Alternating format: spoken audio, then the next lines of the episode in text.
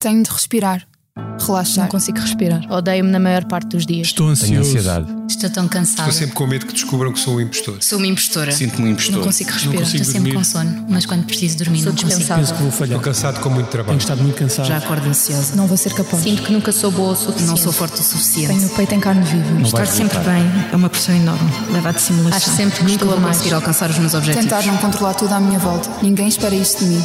Só eu. Olá, bem-vindos a mais um episódio do podcast do Expresso dedicado à saúde mental. Eu sou Helena Bento e hoje vamos falar sobre envelhecimento e saúde mental.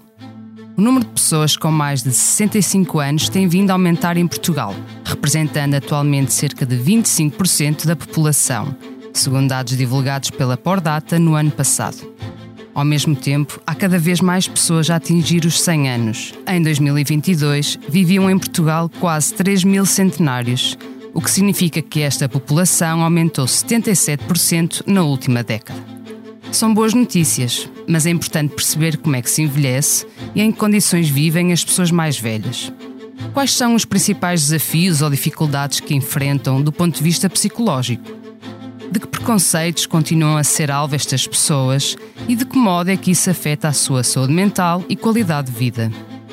Para responder estas questões, temos connosco Lia Fernandes, professora catedrática na Faculdade de Medicina da Universidade do Porto, onde dirige o Departamento de Neurociências Clínicas e Saúde Mental, e psiquiatra no Centro Hospitalar Universitário de São João.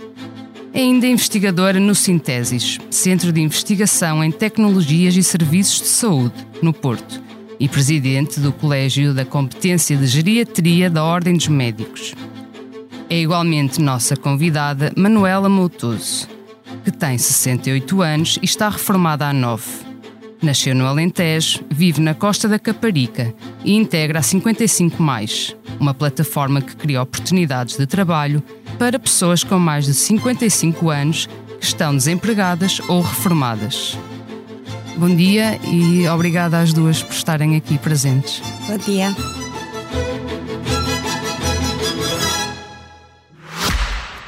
Esta é a nossa voz, a voz da Medis, sempre ao seu lado no acesso, prevenção e acompanhamento da saúde, com produtos e serviços que fazem bem ao corpo e mente.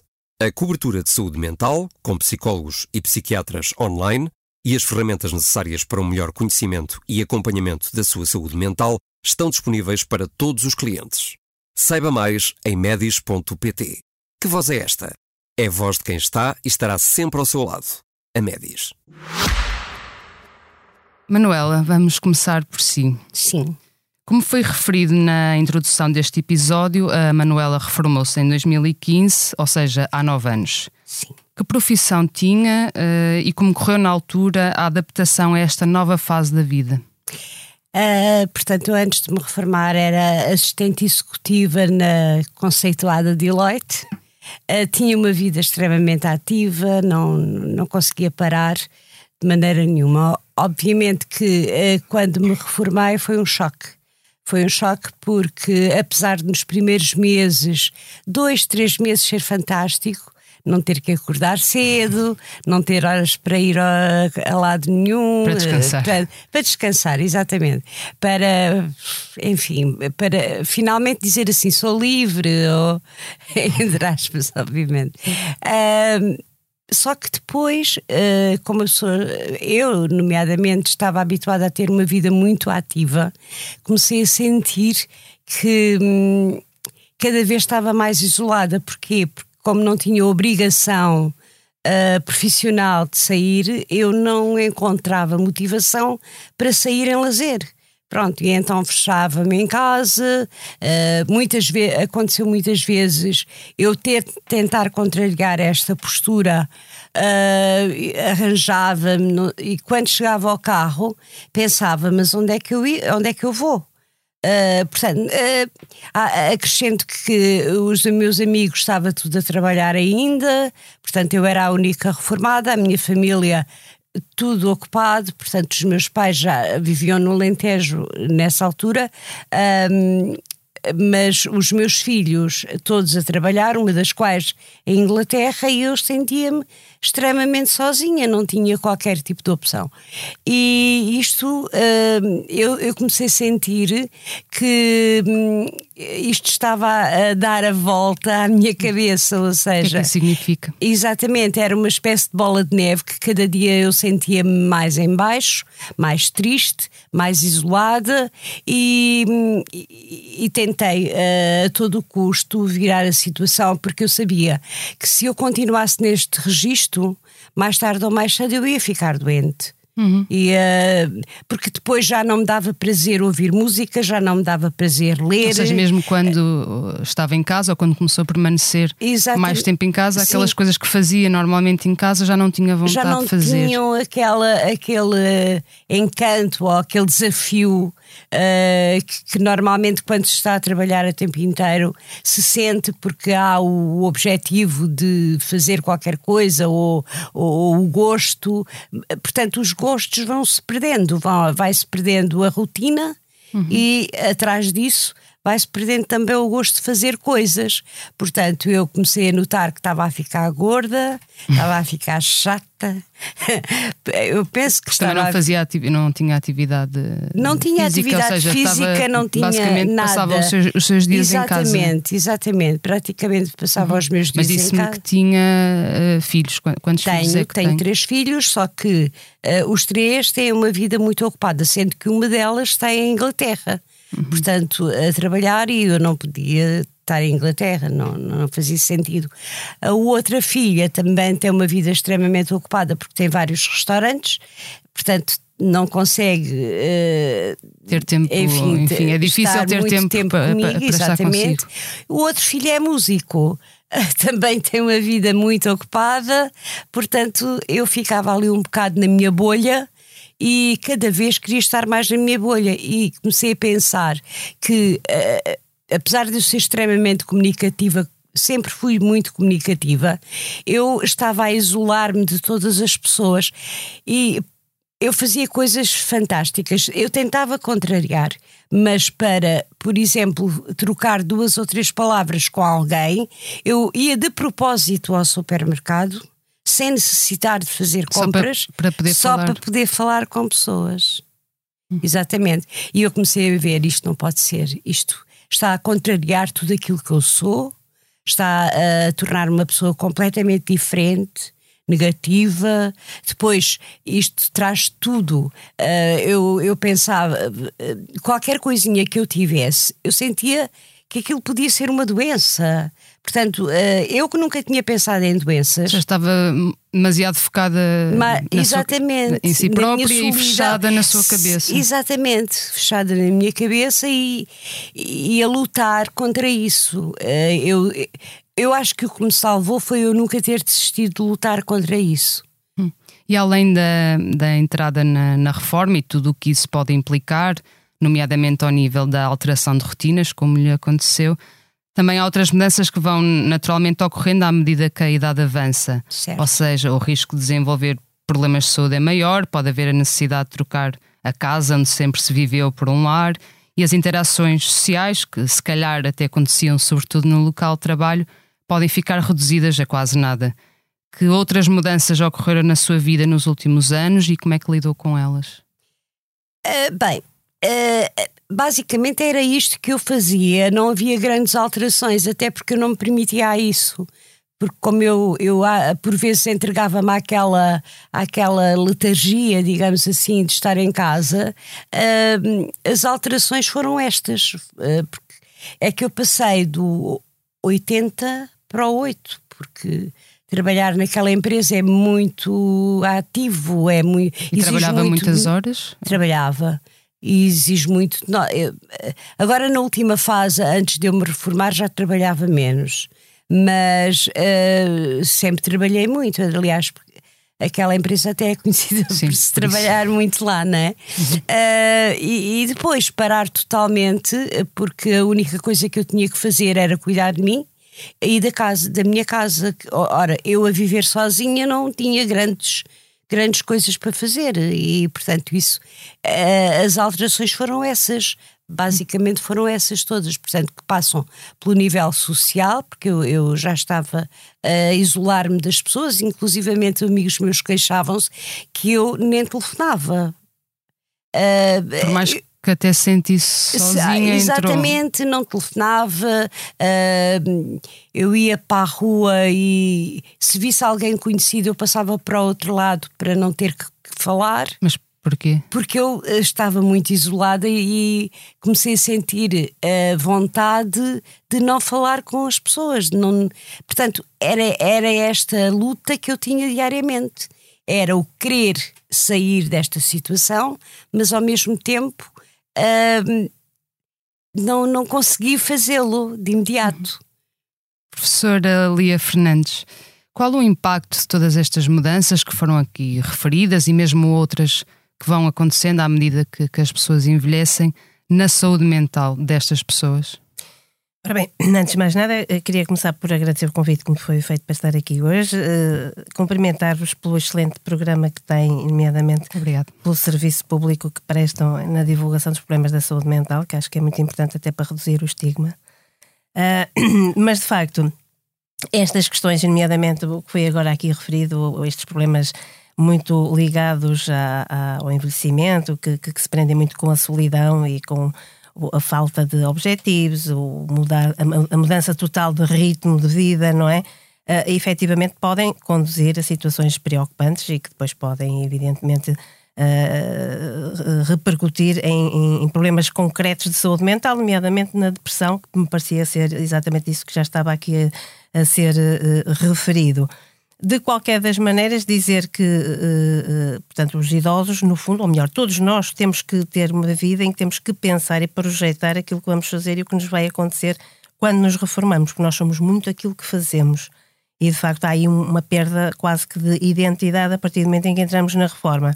E por isso mesmo é que temos que a preparar antecipadamente e arranjarmos uma série de, de atividades para fazer, desde as viagens que não fizemos, os livros que não lemos, as músicas que não ouvimos, as idas ao cinema, ao teatro, estar com a família, nomeadamente estar com os netos, tudo isso é extremamente importante que se, uh, que se dedique mais tempo e que naturalmente durante o período todo da idade adulta não se teve tempo.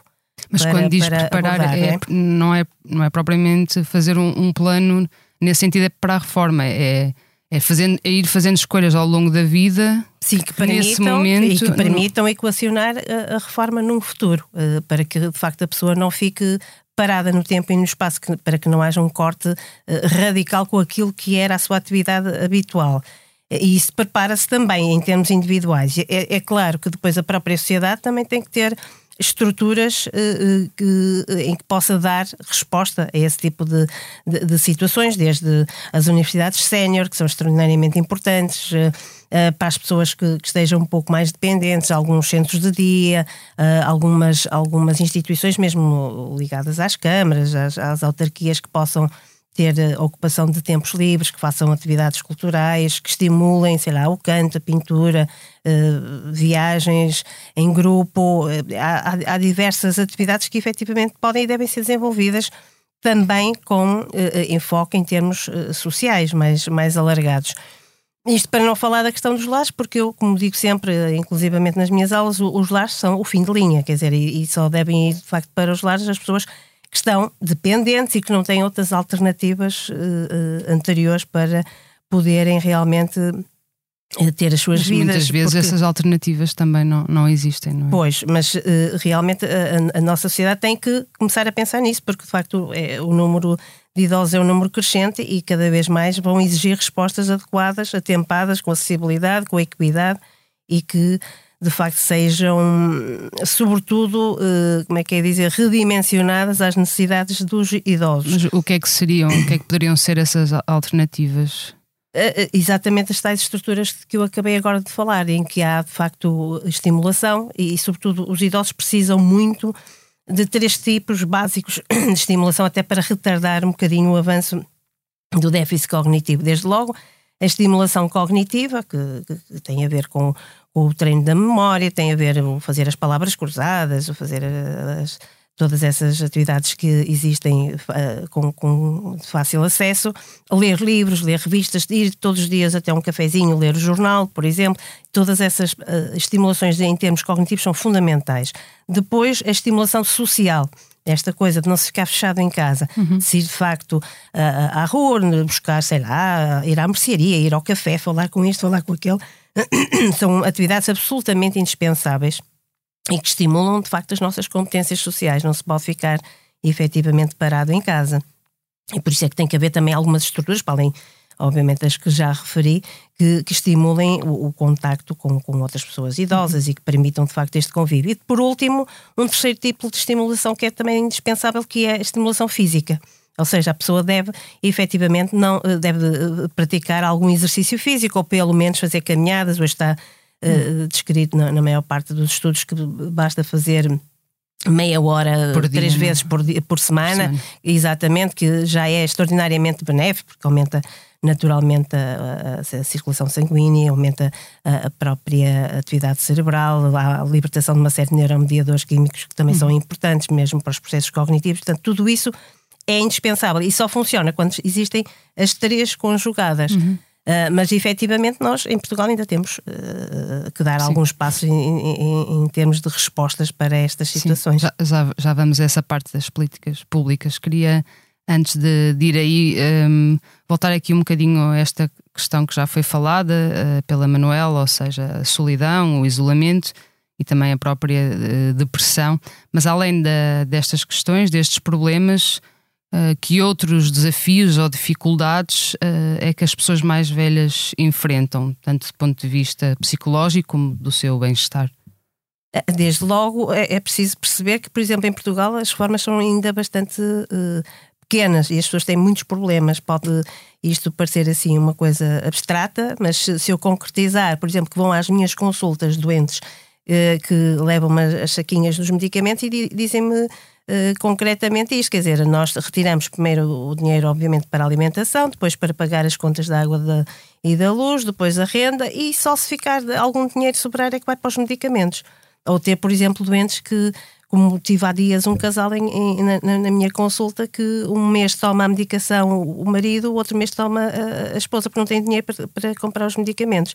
Isto é a realidade portuguesa, não é assim? Não é falar de facto no abstrato, é, é, é a realidade portuguesa. E desde logo a, satisfação das condições económicas é, eh, digamos assim, um passo absolutamente decisivo para a saúde mental. Só uhum. a saúde mental quando de facto as pessoas têm os, digamos assim, os bens eh, básicos de vida, não é?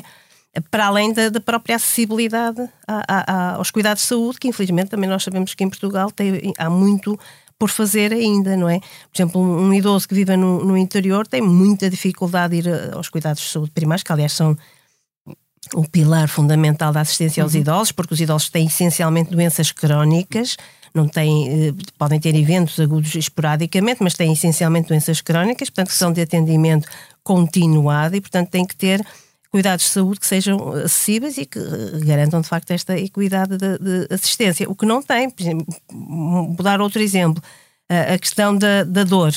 Hoje em dia, tomar um analgésico para quem, sobretudo, vive em centros em grandes cidades não, não, não é nada de, de complicado.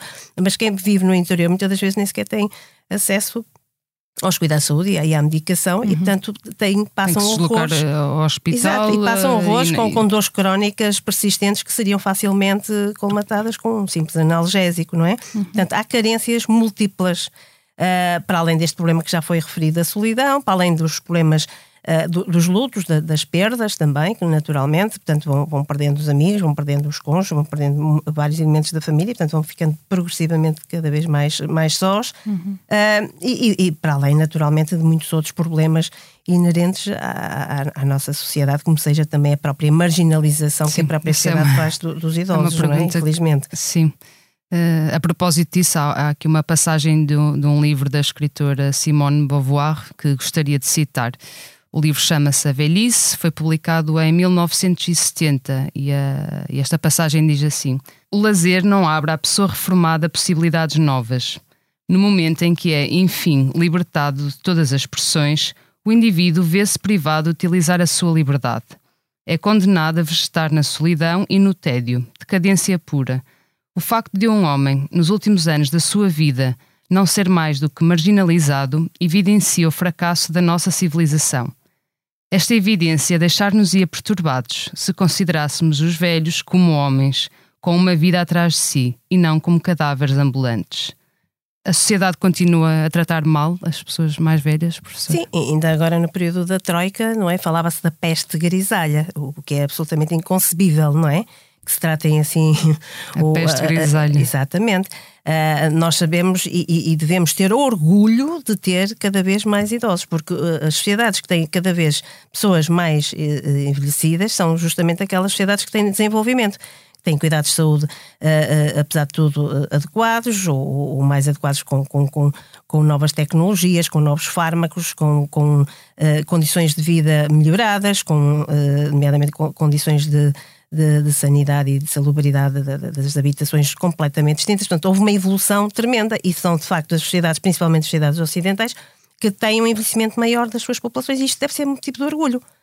Ah, agora, uh, utilizemos, é, ah, digamos assim, esses recursos que são recursos extraordinariamente ah, valiosos, nomeadamente os idosos, são pessoas que têm de facto uma, ou digamos, um- uma sabedoria, um conhecimento de experiência feito, não é? Que acumularam ao longo de muito tempo, eh, digamos assim, uma série de capacidades que não têm as outras pessoas e, portanto, isso pode e deve ser eh, eh, aproveitado. Ou seja, as pessoas, depois da reforma, deveriam ter a possibilidade de, aquelas que quisessem naturalmente e que se sentissem válidas para isso, que pudessem efetivamente ainda desempenhar algumas funções que são perfeitamente válidas.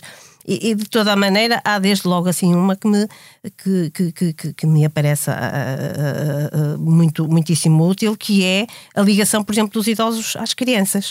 Uh, uh, é extraordinariamente uh, valioso que as crianças cresçam na presença dos avós ou pelo menos na presença dos idosos. Uh, em alguns, uh, algumas instituições, por exemplo, na- nos países nórdicos, fazem justamente isso. Juntam os lares com uh, as instituições para as crianças, os infantários, e de facto há ali um convívio e, uma, e um intercâmbio extraordinário e normalmente estamos a desenvolver também eh, crianças mais bem formadas, são, são, são melhores pessoas futuramente, todas aquelas que de facto consigam ter esta comunicação intergeracional. porque- Desenvolverem competências como a- Exatamente, a, a é extraordinariamente. compreensão, e- e a compreensão, a empatia, por exemplo, empatia. que é uma coisa que hoje em dia, infelizmente, rareia e com as novas tecnologias cada vez mais vamos dando cabo da, da empatia e da relação humana e da comunicação de uns com os outros. E de facto, isto é extraordinariamente interessante e poderia ser reaproveitado numa, de uma forma bastante mais eh, eh, empenhada, digamos assim. Manuela, eu gostava de ouvir a sua opinião sobre isto, precisamente sobre este aspecto da marginalização, do, do estigma, dos estereótipos. Que é que, qual é a sua Sim. experiência em relação a isto? sem dúvida nenhuma que se sente o estigma. ah, e eu posso referir aqui que ah, quando eu comecei a sentir. ah, quando eu comecei a, querer sair desta paragem que eu tinha feito e que me estava a fazer muito mal, eu fui para a internet tentar arranjar um emprego. E o que é facto é que ah, o facto de verem lá a minha idade às vezes ficavam extremamente confundidos como é que é possível uma, uma pessoa com esta idade querer vir tomar conta de uma criança, por exemplo. Ou, Mas diziam-lhe isso, percebia, ah, percebia que havia essa. causava essa Sim, estranheza. Sem dúvida nenhuma, sem dúvida nenhuma. Ficavam muito estranhos porque não. eh, Quando uma pessoa com a minha idade que eu tinha na altura. Eh, 65, 66, já era muito velha para tomar conta de crianças. Quando a doutora acabou de dizer que o, o- a, comunicação com as crianças é importantíssima, tanto para as crianças como para, como para os, as pessoas de idade, não é? Como para a terceira idade. E, e eu sentia essa, essa discriminação, não, não Sim, havia que já não, já não abertura. contavam consigo, já estava Já não- pronto, eu estava completamente fora de prazo, como se costuma dizer, porque eh, apesar de eu me sentir com imensa capacidade para fazer muita coisa, porque eu tenho uma doença, patolo- uma doença eh, de, de nível cardíaco, eh, já não me permite fazer coisas com muita força, onde exija, que exijam muita força, eh, mas eh, a outros níveis eu era capaz de desempenhar inúmeras tarefas, mas o, o estigma da idade estava sempre lá presente. E eu senti muita, muita dificuldade em, em integrar-me em qualquer tipo de trabalho. E no dia a dia sentia de alguma maneira também essa. Sim, porque as pessoas mais novas pensam que estão no auge e, e pronto. E, e não, não ligam muito à experiência que uma pessoa da terceira idade ou uma pessoa mais velha já tem. Uh, pronto, estão no auge e eles é que importam, e há aqui um bocadinho de, digamos, de, de, são um bocadinho egoístas em relação a, a, perceber que as pessoas mais velhas carregam uma mochila muito maior e que uhum. podem ensinar-lhes muitas coisas. Eu senti muitas vezes esta, esta discriminação, sim. Uhum. Sim, sim, sem dúvida. Professora, um, estes estereótipos podem acabar também por ter um impacto negativo na, na saúde mental destas pessoas e na sua experiência de envelhecimento. Como é que se combate estes preconceitos e, ao mesmo tempo, se contribui para um envelhecimento mais saudável? O, que é que está por, por fazer ao nível da, das políticas públicas de que falávamos há um bocadinho? Eu acabei por já ir respondendo okay. um pouco a isso, não é? Com as várias medidas que se podem uh, estabelecer em termos de, de prestação de, de, de cuidados de, saúde e de, e de acompanhamento dos idosos, mas ao nível da saúde é fundamental que se privilegie o acesso aos cuidados de saúde primários, que é de facto e muito claramente o topo da pirâmide neste tipo de, de cuidados de, para, para, situações crónicas e situações de, de cuidados de continuidade. Uh, mas de facto não existe ainda a rede necessária em termos de, cuidados de saúde primários para uh, ter assistência a todos os idosos como seria desejável. Um, por outro lado, há também a necessidade de, daquilo que nós chamamos os cuidados de proximidade, nomeadamente que, criarem cada vez mais estruturas que estejam montadas em rede e que permitam que os, os cuidadores e uma equipa de, de, de, profissionais de saúde, em que envolvam naturalmente um médico, que envolvam naturalmente uma enfermeira, um, uma, uma, assistente social, que são, são absolutamente imprescindíveis, mas também, eventualmente, um psicólogo, um fisioterapeuta e, e toda, todos os outros eh, componentes da área da saúde envolvidos e que de facto possam fazer atendimentos uh, ao domicílio e que possam ir ter com os idosos e que possam, nomeadamente em regiões bastante mais uh, regiões de interior, portanto que não têm tanta possibilidade de vir aos centros de saúde e aos cuidados de saúde primários e, portanto, que possam fazer efetivamente esta administração de cuidados. E estou a falar de cuidados, que é outra coisa muito importante distinguir, de, nomeadamente do modelo da cura, que era, era um modelo muito mais médico, era um modelo que estava digamos assim, em vigor na maior parte da, da, da, das sociedades, mas que hoje, uh, digamos assim, se complementa e até muitas das vezes uh, é superado pelo modelo dos cuidados, que é um modelo completamente distinto. Enquanto o primeiro é muito dirigido ao diagnóstico e à cura, ao tratamento, o segundo é essencialmente uh, exatamente dirigido aos cuidados que, que se vão prestar a estes idosos, porque efetivamente tratar hoje um idoso tem que haver exige uma avaliação integrada do, do idoso e uma avaliação digamos assim, em que sejam envolvidas, uh, uh, uh, no fundo, a perspectiva, como eu disse, do médico em equipa, não é? Do médico, do enfermeiro, do, do cuidado social e todos estes cuidados têm que ser integrados e têm que ser feitos de, de, forma holística, porque se não se fizer assim, não se vai uh, conseguir ter uma, uma intervenção uh, que seja verdadeiramente eficiente. E por outro lado, ver também quais são as necessidades, porque até aqui quem definia que era, o que era uma necessidade para um idoso era essencialmente o técnico de saúde ou, uh, ou, portanto, o médico, o enfermeiro ou, ou até o próprio cuidador e punha-se de fora da equação o idoso. O idoso também sabe o que é que é necessário para ele e o que é que, e o que, é que precisa. Portanto, os cuidados hoje em dia têm que ser eh, definidos e têm que ser estruturados, digamos assim, nesta tripla visão do que é que é a necessidade do idoso. também ao idoso Exatamente, e, e envolver aquilo que é para ele uma necessidade. No, Porque de... muitas das vezes aquilo que é a necessidade mais premente para um idoso é completamente diferente daquilo que é definido como a necessidade mais premente para o cuidador ou até mesmo para o técnico de saúde e até para a, para a família. São visões distintas.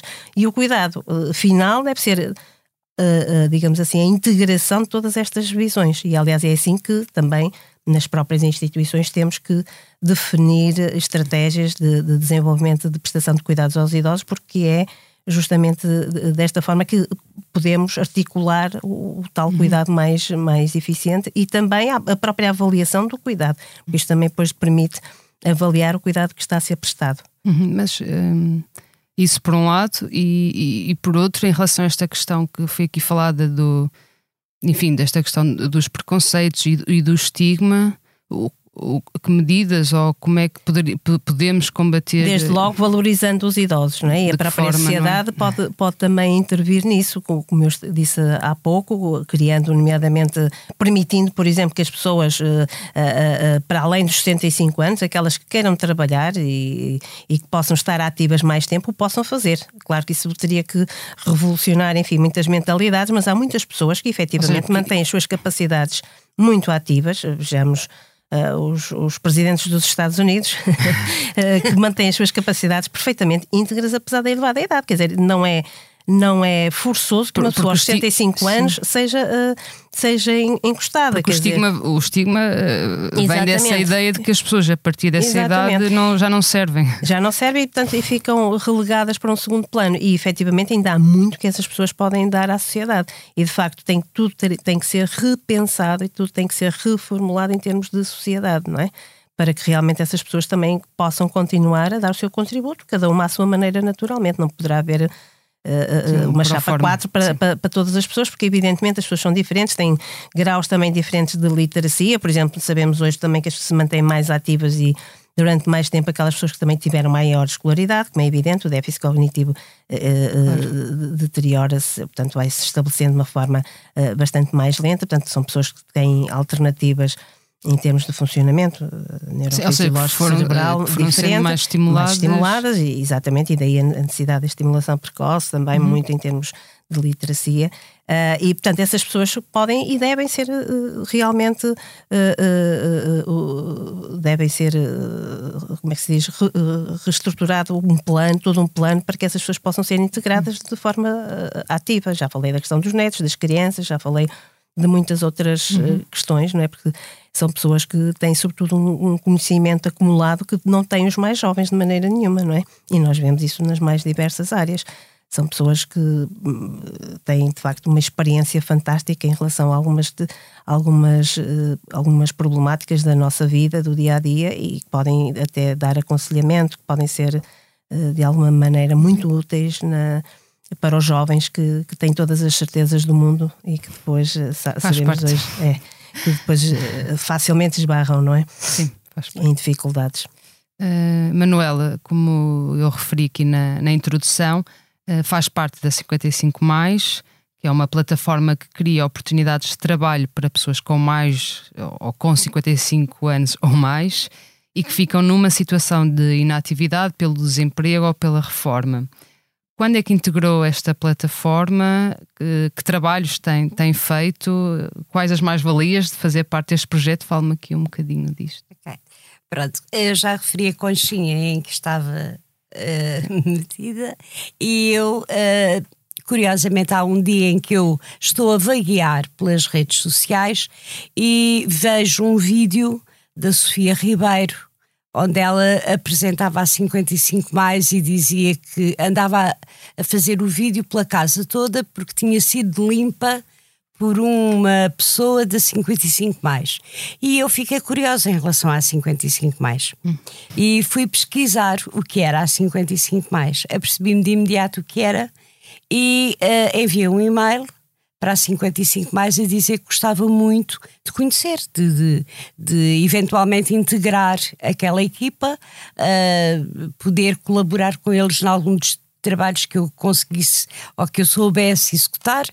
E, e de imediato me telefonaram e pronto, eu expliquei o que é que eu fazia e responderam-me que uh, no momento não tinham nada direcionado para a minha área, uh, mas que uh, no futuro talvez, uhum. porque estavam a fazer imensas parcerias com imensas empresas que estavam cada vez a dar uhum. mais Eles, credibilidade. A, a, plataforma no fundo serve de intermediário. Não, é não é bem uma plataforma, é uma associação Ok. que, eh, aliás, eh, eu Mas faz a ligação entre as pessoas com mais de pessoas 55 com anos e as empresas. As empresas, ou, portanto, ou dizer- cli- o- outro cliente, ou alguém, alguém que procura os, serviços. Alguém que procura os serviços. Portanto, quem conhece a 55 mais tem determinado trabalho para fazer, contacta a 55 mais, que por sua vez tem um leque de pessoas que podem desempenhar os trabalhos que as pessoas estão a pedir. Eh, e pronto, e, e- e no telefonema que eu recebi, eles disseram: olha, eh, já vi aqui que foi secretária, nós neste momento não estamos com trabalhos de escritório, mas eh, disse: está bem, mas eu não tenho problema em fazer seja aquilo que for. Eu, eu vou levar crianças à escola, eu faço essas coisas todas. A única coisa que eu tenho é que ter um objetivo. Uma eu razão tenho para uma, sair uma razão. Portanto, eu não. Se eu continuar em casa, eu vou ficar muito doente. Portanto, eu quero sair, eu quero ter eh, um objetivo e uma obrigação. E eles disseram: Olha, Manuela, o que nós temos aqui são limpezas. E eu, ok. Então, eu nunca fiz isso profissionalmente, mas se isso é uma forma de me livrar de uma doença mental a que eu estou à beirinha de, de ter, eu quero fazer limpezas. E pronto, e então eu tinha duas ou três pessoas onde ia semanalmente fazer limpezas. Nunca ninguém soube, porque, como nós sabemos, o estigma de uma pessoa empregada de limpeza também existe. Os meus filhos não souberam, vão saber agora. Ah, não, Eh, não souberam que. Durante este tempo todo não souberam Não, que. que eu anda, tinha Ah, andado, saber. que eu tinha andado a fazer limpezas. E eu fiz, eh, só que Mas porquê é que não achou que, que eles iam nós julgar? é assim, nós temos que ter eh, a, a consciência de que, as de que eu que trabalhei toda a vida no escritório eh, Iam achar que era um, fica- trabalho menor. Um trabalho muito Certo. básico para mim, ir fazer limpezas e até pouco gratificante, quando eu não acho nada disso. Eu faço tudo aquilo que eu sei fazer, eu faço. E eu nunca tinha trabalhado, foi isso que eu expliquei na 55 mais. Eu nunca fiz isto profissionalmente, mas eh, se eu fizer o mesmo que faço na minha casa, vai correr bem. E correu. correu bem. Uh, só que, entretanto, provavelmente pelo esforço, eu comecei a sentir muitas dores nas costas. Muitas. E era mesmo incomportável. Eu tinha que andar com um colete de elásticos que era para não me doer as costas. E era mesmo muito doloroso. Pronto, então eh, eu fui a uma- um aniversário de 55 mais eh, e expliquei-lhes: eu não consigo, eu, eu bem tento, mas já na minha casa tenho imensa dificuldade. eh, portanto, e depois com a, com a obrigação de fazer melhor na casa dos outros do que na minha própria casa, eu ficava um bocado constrangida de, e, e- e doente, pronto, porque me doíam mesmo as costas. E eles disseram: pronto, olha, paciência. E de repente, uma das meninas lá da 55 mais diz-me assim: Ah, mas olha, nós temos aqui um pedido. ah, muito engraçado, isto é fora da caixa completamente, porque nós nunca tivemos nenhum pedido destes. Ah, e a Manuela é experiente. E eu, então, mas o que é? Ah, é uma advogada que quer uma empregada para, para integrar a equipa e quer uma pessoa mais velha Uma secretária. uma secretária, digamos assim. Eh, e eu disse: está bem, então eu quando chegar a casa vou mandar o meu currículo. Eu mandei o meu currículo por e-mail, dois, dois dias depois, a advogada ligou-me a marcar uma entrevista. Eu fui lá, foi muito engraçada, foi uma entrevista eh, leve, eh, eu acho que adequada à minha idade, assim, muito, muito simpática. Eh, e ela disse-me exatamente isto: eu preciso de uma pessoa com responsabilidade, com experiência, porque o que vem para aqui fazer não é nada fácil. E eu tentei perceber qual era, até porque eu já tinha tido experiências em escritórios de advogados, e aquilo é sempre a mesma coisa: mais processo, menos processo, mais procuração, menos procuração, aquilo é assim. Mas ali não é, é porque é muito específico o trabalho que fazem. É legalização de estrangeiros. E tudo o que diz respeito à legalização de estrangeiros, Ah, desde as manifestações de interesse, as obtenções de residência, as gestões patrimoniais. Mas Pronto, sentiu dificuldades série ao início? Não, Adaptou, nos primeiros dias. Pronto, e então eu não, não fazia ideia se tinha passado na entrevista, se ia ficar, ah, mas depois mandaram-me lá ir fazer um teste. Eu nem sequer sabia que ia fazer o teste. Uh, disseram para ir lá ao escritório, depois, isto depois da entrevista, uns dias. E eu fui lá e deram-me uns processos para eu organizar. E eu organizei, era uma coisa, para mim era muito simples. Organizei os processos e depois a doutora ligou-me a dizer que tinha ficado extremamente satisfeita, que queria mesmo que eu fosse para lá. Portanto, a 55 mais salvou-me. Eu neste momento estou. Ah, e uma coisa que eu quis foi ter algum tempo para mim. Uhum. É porque se, se, eu iniciasse novamente uma atividade a tempo inteiro. Sim, voltar àquele ritmo. É, àquele ritmo frenético que, que também já, não, já não, não lhe permitia ter é, tempo para si. E, e pronto, e quer, quer nós queremos, quer não, uh, as limitações físicas são maiores neste, com esta idade. E eu uh, disse-lhe só: uh, a única coisa que eu pretendo é trabalhar em part-time, eu não quero fazer um, um full-time e ter assim um ou dois dias durante a semana onde eu possa fazer coisas diferentes que não só trabalhar. E ela disse-me: Ok, tudo bem. Então eu vou trabalhar para ela nas segundas, eh, quartas e sextas, a partir do meio-dia até às seis e meia. Depois fico sempre muito entusiasmada e acabo por ficar lá até às sete. Uh, mas pronto, essas tardes. Nas outras, comecei a fazer coisas que eu já não fazia há que, muito tempo. E que, que, e que, e ganhou novamente vontade, não é? Exatamente. Portanto, apanhou um ritmo tal que eu neste momento vou ao ginásio. Vou uh, nas terças e nas quintas, que é quando não vou ao escritório, vou ao ginásio, faço uma hora e meia de, de treinos. Uh, comecei a ler, comecei a fazer crochê, que eu adoro e que já não fazia. Tenho feito imensas camisolas e imensas coisas e é muito, muito, muito. É, é, é relaxante para uhum. mim fazer, fazer aquilo. E comecei a falar com as pessoas, uh, comecei a convidar pessoas para ir lá à casa almoçar. Uhum. Amigos uh, que vejo esporadicamente. Uh, é, é, estava aqui a pensar, professor, é interessante, uma coisa leva à outra, ou seja, consegue-me explicar, ou seja, a partir do momento em que entra aqui esta, esta atividade, como é que isto de repente espleta tudo o resto? Eh, qual é? É, é um excelente exemplo o que está aqui a ser dado do envelhecimento ativo, quer dizer. Eh, claramente aqui tem estimulação cognitiva, tem estimulação física e estimulação social. E, Sim, mas esta, esta cadeia autopotenciam-se eh, autopotenciam e desbloqueia todos os mecanismos que anteriormente eram patológicos não é? e que estavam muito alicerçados no, no, em, em, toda, em toda a dinâmica da solidão e, do, e de facto do, do, do tal em, da tal conchinha de que falou agora claro. aqui, não é? E de facto há aqui claramente uma libertação porque todos estes mecanismos acabam por se por se reforçar uns aos outros, não é? E torna e a pessoa fica realmente novamente mais ativa e mais disposta a, a, a, digamos assim, à comunicação com os outros e de facto a ser bastante mais uh, proativa na, na, vida do dia a dia, sem dúvida. É isso que, por exemplo, os lares infelizmente não têm. As pessoas são colocadas nos lares como verdadeiros depósitos e depois não têm atividades nenhumas normalmente nos lares, não é? Para além de que vão, a maior parte vão contra a própria vontade e, portanto, depois fazem, obviamente, situações depressivas e uh, acaba por, por todo o processo demencial, demencial. se vir a desenvolver e a depressão é claramente algo que acelera, inclusivamente, a parte a parte de, demencial e, efetivamente, quer dizer, isto hoje é inconcebível.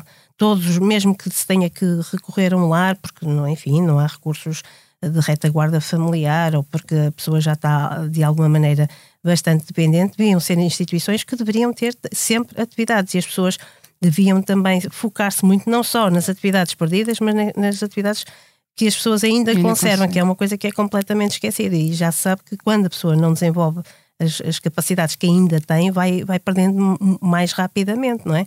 É? Mas de facto é um bocadinho essa a resposta que temos, para além de todo o ambiente em que a pessoa é colocada, que é altamente nefasto, não é? Vai para um ambiente completamente desconhecido, não conhece os cuidadores, não sabe o que são, assim como também quando as pessoas são internadas nos hospitais, não é? Que ficam completamente confusas, não sabem para que servem todos aqueles aparelhos, todas aquelas eh, técnicas que estão à, à volta, uhum. toda, toda aquela Sim, envolvência. é uma mudança de, Exato. É uma depois, mudança de casa. E depois estabelecem-se não, não, vemos, normalmente não, não, não vemos muito desta, desta perspectiva, claro. mas basta imaginar, por exemplo, um jovem, neste caso, quando tem de mudar também de casa, sair de casa dos pais e para um novo ambiente, também pode acontecer, pode, eh, pode realmente ficar claro, numa claro, situação mais ansiosa. Portanto, eu acho que quando, Além quando que um fazemos esta jovem- comparação, um jovem percebemos quando, quando vai, por exemplo, a um hospital, vive essa, essa, essa experiência, não é? E, mesmo, e ainda assim tem grandes tem, tem recursos que não têm os idosos, porque tem uma capacidade de adaptação, apesar de tudo, maior, tem ainda todas as suas capacidades cognitivas íntegras, eh, os órgãos dos sentidos, vê bem, ouve bem, etc. Agora imagina um idoso que não ouve, não, não vê, não, não consegue andar, não, não consegue perceber o que está à volta e de facto é tudo aquilo é altamente nefasto e portanto as pessoas de facto mergulham numa escuridão muito grande e é isso que se tem que evitar a todo, a todo o trânsito. Infelizmente chegamos ao fim do nosso tempo. Muito obrigada às duas por estarem, Obrigada por estarem aqui. Obrigada também. Uh, na próxima semana estará cá a minha colega Joana Pereira Bastos para moderar outra conversa sobre saúde mental. Este episódio contou com a sonoplastia de João Mourinho. O podcast Que Voz é Esta tem consultoria científica do professor José Miguel Caldas de Almeida e está disponível em expresso.pt e em todas as plataformas de podcasts. Até para a semana.